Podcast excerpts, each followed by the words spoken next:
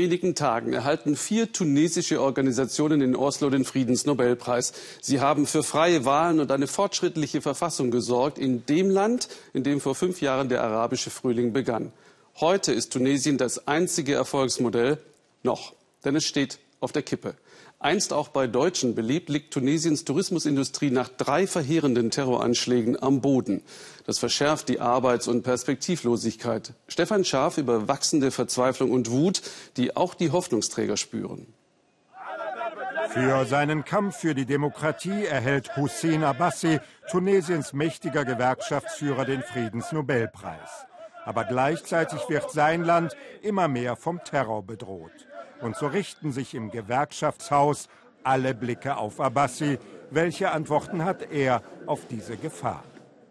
Wir wollen eine offene Gesellschaft, sagt er uns im Interview. Die Terroristen das genaue Gegenteil. Das sind zwei völlig verschiedene Gesellschaftsmodelle. Ein Dialog ist mit Terroristen nicht möglich. Tunesien läuft die Zeit davon. Bei der Versammlung kippt nach dem ersten Applaus schon schnell die Stimmung.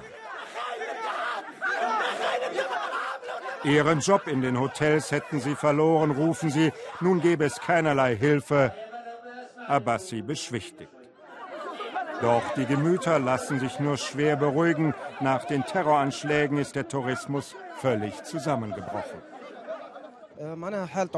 Die Lage für Hotelangestellte ist katastrophal, sagt Walid Rini. Wir haben keine Jobs mehr, aber es gibt keine Unterstützung für uns. Walid und sein Freund Karim nehmen uns mit an den Strand von Sus. Sie beide haben in einem Hotel gearbeitet und miterlebt, wie 38 Touristen genau hier von einem Terroristen kaltblütig erschossen wurden. Diesen Tag im Juni werden Walid und Karim nie mehr vergessen.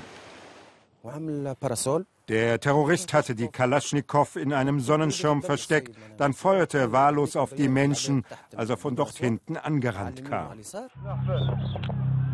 Handyaufnahmen zeigen den Attentäter, ein tunesischer Animateur aus einem Tanzclub. Es ist unfassbar. Wie konnte er nur all diese Menschen ermorden? Hier draußen am Strand.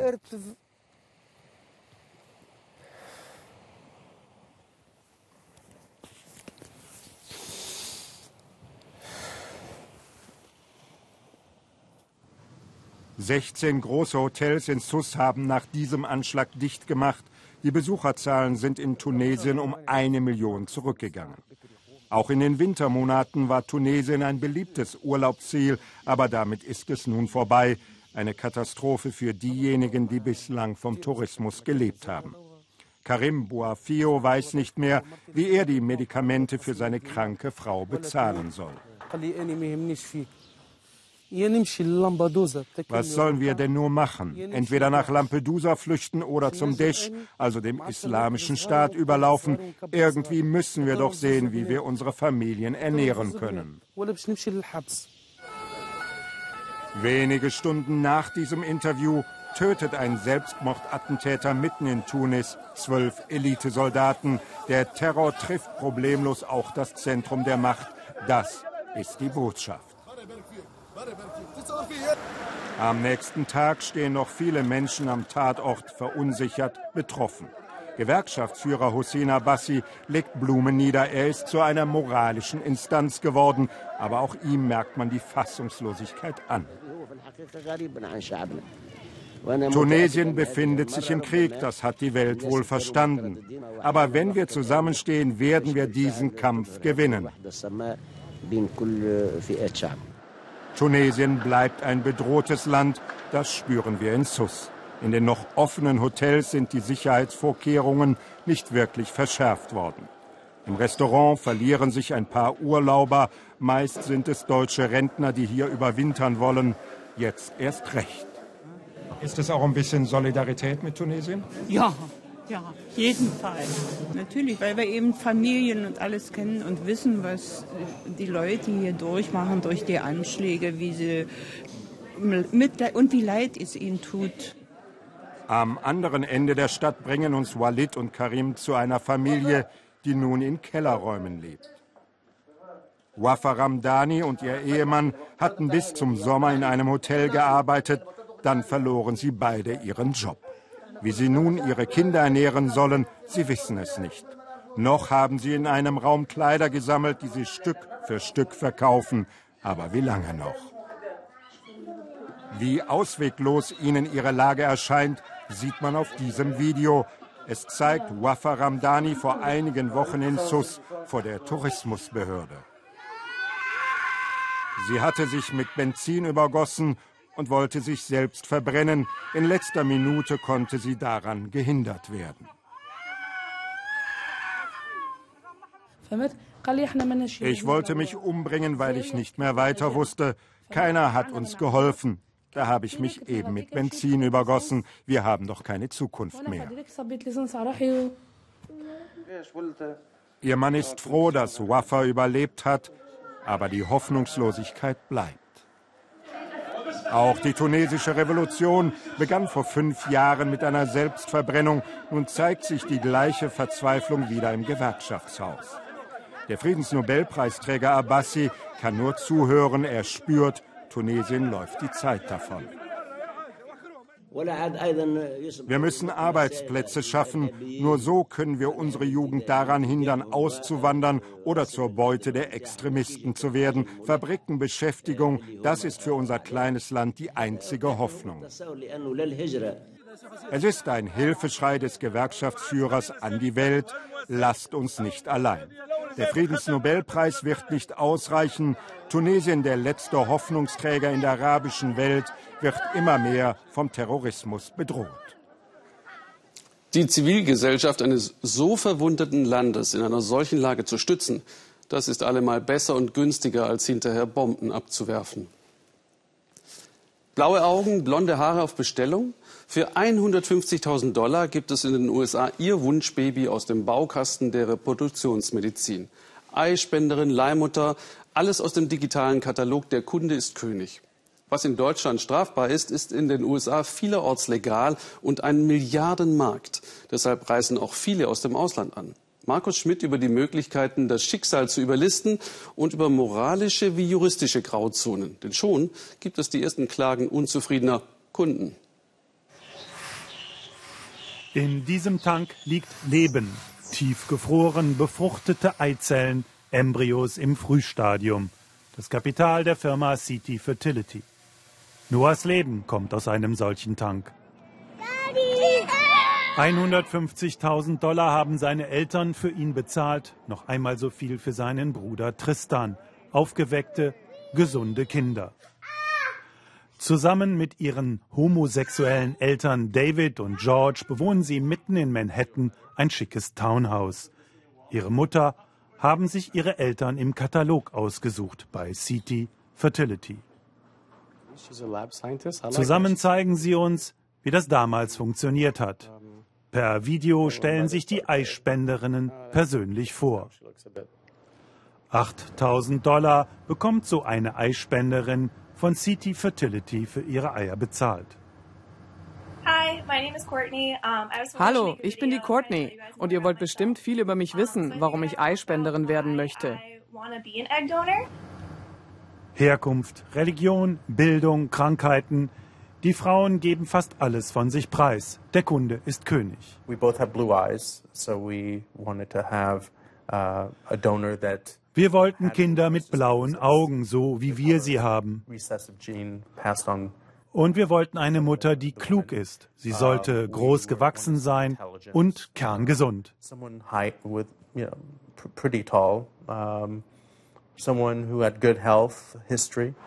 Hier praktiziert Dr. Doyle, der Arzt, mit dem David und George ihre Kinder gezeugt haben. Dr. Doyle hat mit dem Samen der Väter Embryos im Labor vorproduziert und diese in die Gebärmutter einer Leihmutter eingepflanzt. Das ist in den USA vielerorts legal, in Europa, etwa in Dänemark und Deutschland, ein Straftatbestand und wird bei uns mit bis zu drei Jahren Gefängnis bestraft. Deshalb ist Carsten aus Dänemark nach New York gekommen. Dr. Doyle macht das, was in seinem Land so nicht erlaubt ist. Carsten ist nervös, gleich wird er die Ergebnisse der genetischen Tests erfahren. Natürlich geht es uns darum, genetisch vorbedingte Erbkrankheiten auszuschließen. Aber wir wollten auch das Geschlecht vorher bestimmen. Wir wollten männliche Embryos. Bei uns in der Familie gibt es schon genug Mädchen. Die im Labor gezeugten 15 Embryos sind vorsortiert worden. Nur das beste Genmaterial soll der Leihmutter eingepflanzt werden. Dr. Doyle überbringt das Ergebnis der Gentests. Wir haben zwei wunderbare männliche Embryos ausgewählt, die wir einsetzen wollen. Gut, das ist genau, was wir wollen.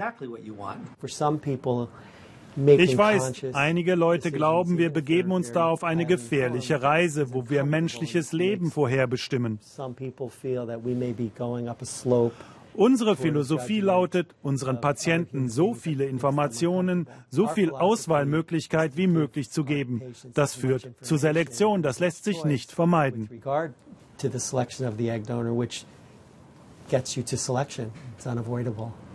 Solche Anzeigen gibt es in den USA überall. Wähle aus, bestimme das Geschlecht deines Kindes. In Deutschland und Dänemark ist diese genetische Selektion verboten. Auch in den USA ist sie umstritten. Das Geschlecht ist doch keine Krankheit, keine gefährliche Anomalie.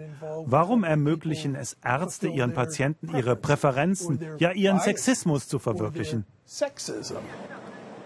Die angesehene NYU-Universität in New York. An Hochschulen wie dieser suchen sich die Anbieter bevorzugt das Ausgangsmaterial. Eizellen von möglichst klugen, möglichst schönen Frauen.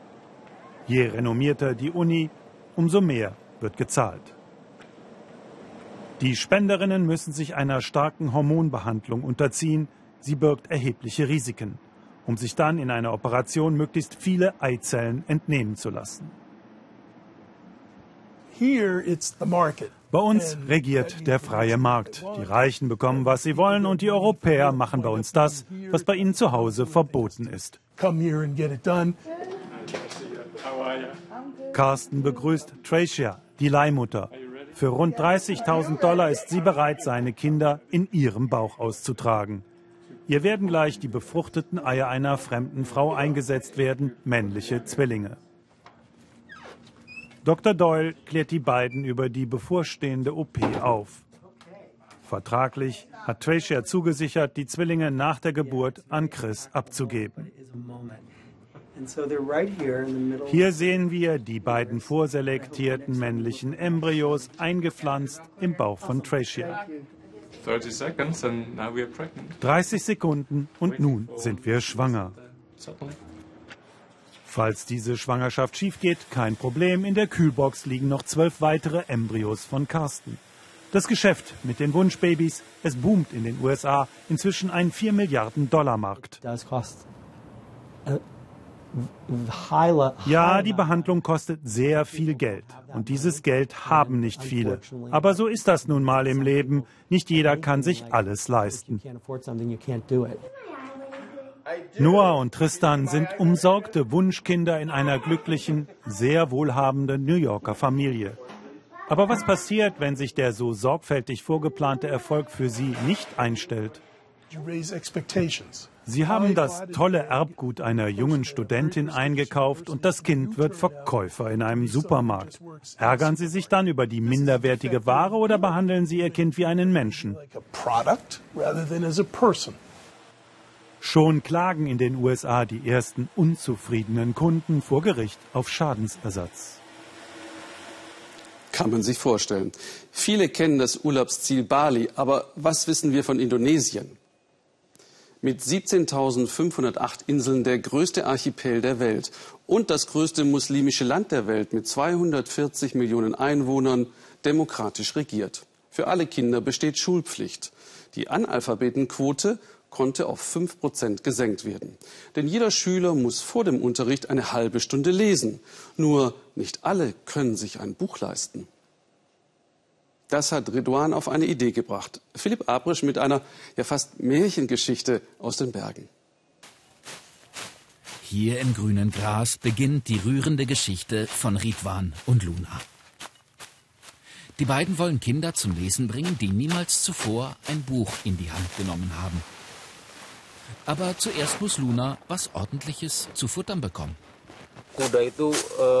Ich schneide Gras für mein Pferd Luna, erzählt Ridwan. Ich liebe Pferde und da hatte ich diese Idee mit der Pferdebücherei. Eine Idee, die den Menschen Freude machen soll. Und das ist Luna. Streng genommen ist Luna gar nicht Ridwans Pferd. Es gehört einem Geschäftsmann aus Jakarta. In dessen Auftrag kümmert sich Ridwan um das Tier. Für seine Pferdebücherei hat Ridwan sich Luna einfach ausgeliehen.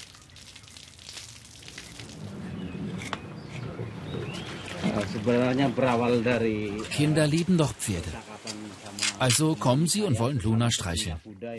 Und dann sehen sie die Bücher. Dann blättern sie drin und fangen an, sich zu interessieren. Luna bringt die Kinder zum Lesen.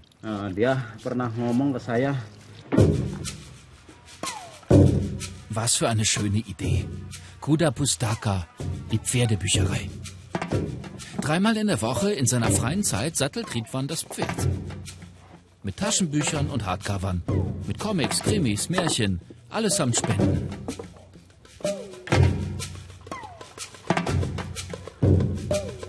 Zentraljava, subtropisch und doch kühl und feucht. Fast ein bisschen wie in den Alpen. Die Menschen hier in den Bergen leben vom Ackerbau, vor allem vom Tabak. Ein einfaches Leben und anstrengend. Ridwan und Luna bringen die Welt in die abgelegenen Dörfer.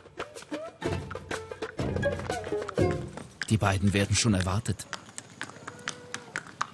Die Menschen hier lieben die Bücher. Zum Lesen oder zum Drinblättern. Ein eigenes Buch zu kaufen, das aber können sich die wenigsten leisten. Die Bücher sind toll, die erzählen uns was. Das hilft uns allen. Wir fangen an zu lesen. Anfangs haben die Leute Ridwans Idee gar nicht verstanden. Sie dachten, er wolle die Bücher verkaufen. Jetzt wissen alle, Ridwan verleiht Bücher, weil er Spaß dran hat. An den Kindern, an Luna und an Literatur.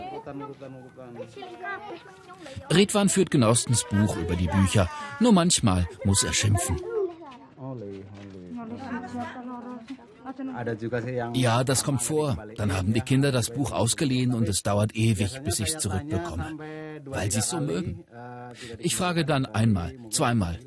und beim dritten Mal muss ich halt aufgeben.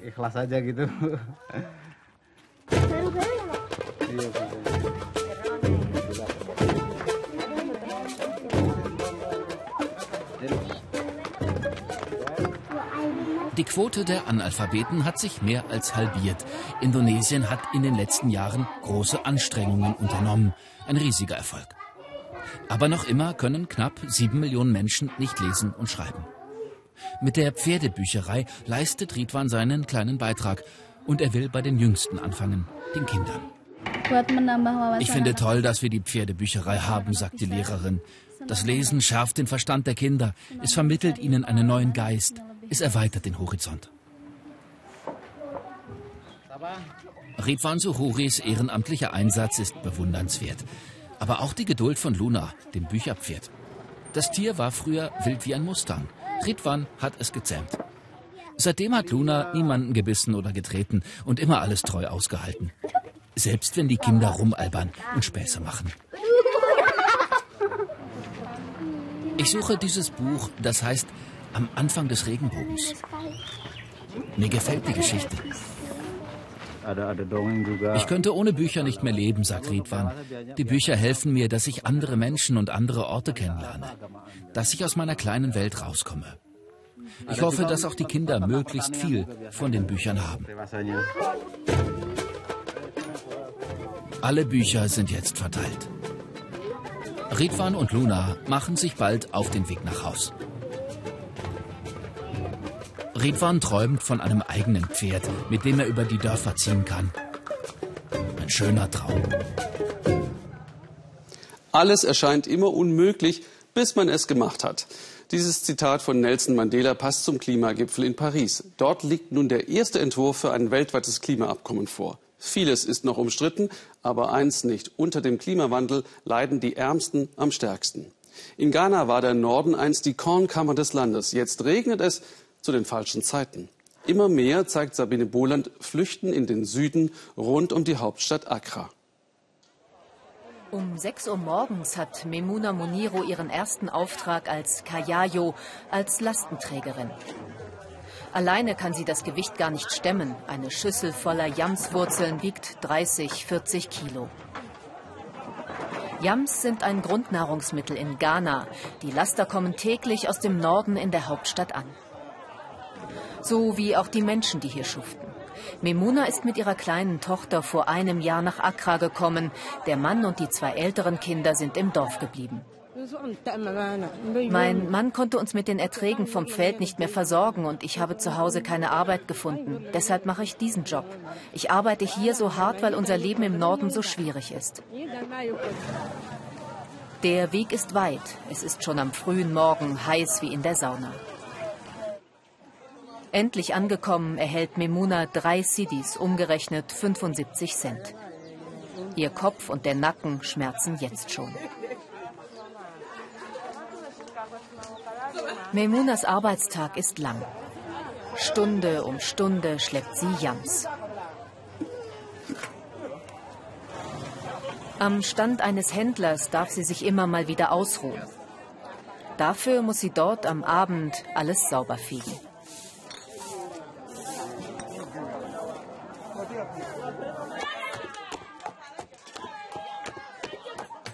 Memuna wohnt wie die meisten, die auf dem Markt arbeiten, im Slum gleich nebenan. Die Hälfte ihres Verdienstes geht ab für Essen, Wasser, Miete und Arztbesuche. Ständig hat sie Schmerzen von der Arbeit und die kleine Suleya ist oft krank. Sparen kann Memuna kaum etwas, das hatte sie anders geplant. Ist ihr schon mal in den Sinn gekommen, all das hinter sich zu lassen, nach Europa zu flüchten? Nach Europa zu gehen, kommt für mich nicht in Frage. Aber einmal im Leben möchte ich gerne nach Mekka.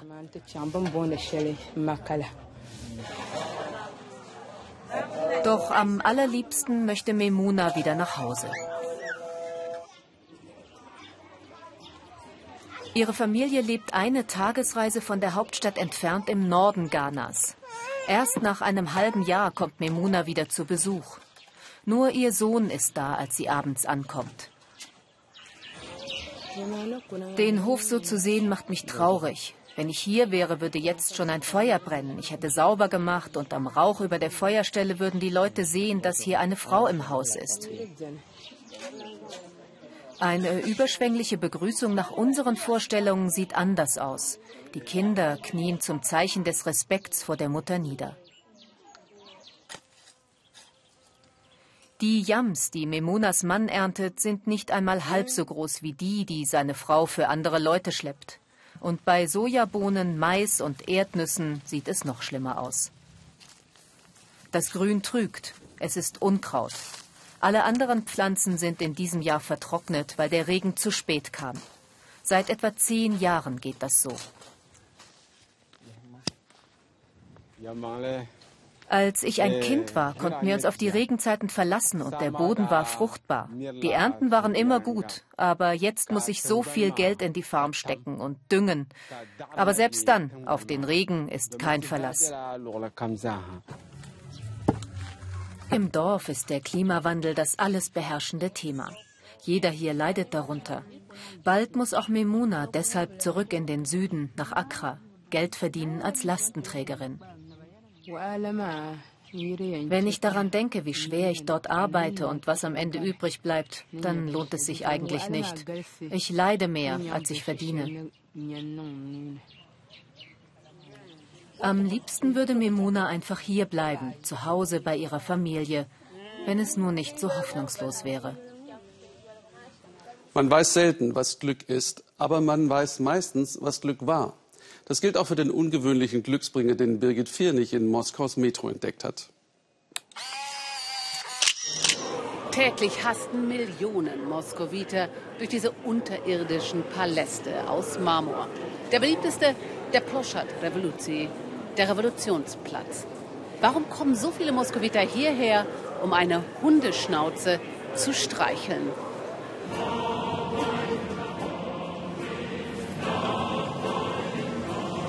Selbst im größten Gewühl machen viele Menschen in Moskau diesen Abstecher.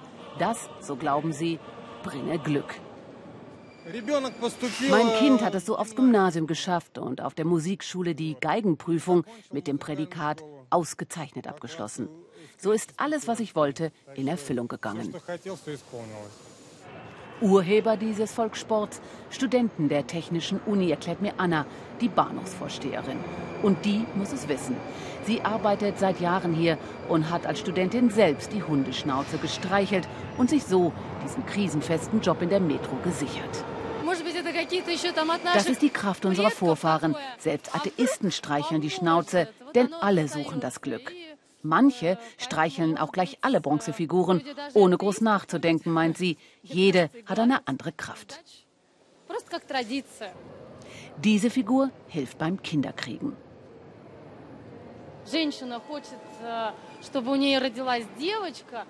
Streichelt man dieses Füßchen, bekommt man ein Mädchen. Wenn man einen Jungen will, dann streichelt man hier. Klar, dann wird es ein Junge. Die Chancen stehen 50 Prozent. Bei mir hat es funktioniert. Ich habe da gestreichelt und dann habe ich einen Sohn bekommen.